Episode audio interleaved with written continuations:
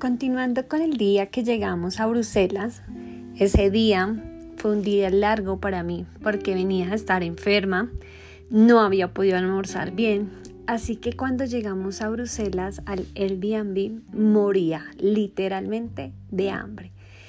Muy amablemente la dueña de la casa, María Angélica, recuerdo mucho su nombre, nos mostró la habitación, una habitación grande, muy bonita, con balcón, baño privado, eh, se sentía esa tranquilidad y esa calma en la casa.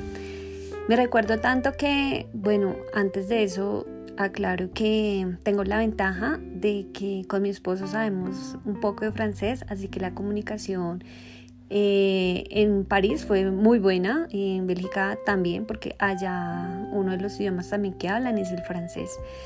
Eh, le dije, le pregunté que si me podía recomendar por favor un sitio para ir a almorzar. Ya eran las seis y media, casi siete de la noche, o más bien para no almorzar, sino para comer, porque moría de hambre. La señora me dijo, deja las maletas, organízate y bajas.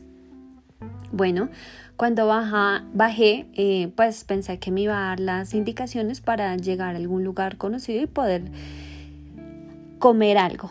Sin embargo, oh sorpresa que la señora nos invitó a compartir la mesa con su familia, con su esposo y con su hijo de 13 años.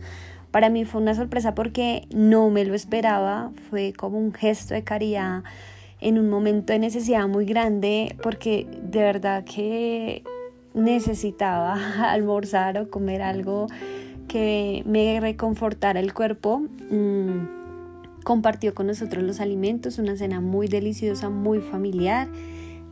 Conversamos durante horas eh, con su esposo, nos contamos experiencias, contamos un poco de nosotros, quién éramos, cómo, era, nuestro país, la gente.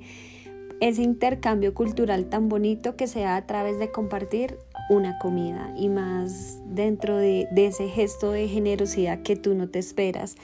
Una de las cosas más lindas que aprecio de hospedarme en un Airbnb es ese punto de compartir con las personas eh, quién eres, eh, porque nunca compartimos lo que tenemos, sino lo que somos como personas y lo que llevamos en nuestros corazones. Así que es una experiencia que nunca olvidaré. Me tocó la fibra porque fue en un momento de wow, o sea, de esas bendiciones que llegan cuando tú no te las esperas.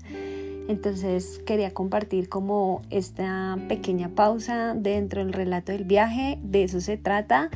Fue un viaje donde viví diferentes experiencias y estas son las que resalto. No es tanto el sitio, el lugar, sino son las personas y quiénes somos cuando compartimos con las personas.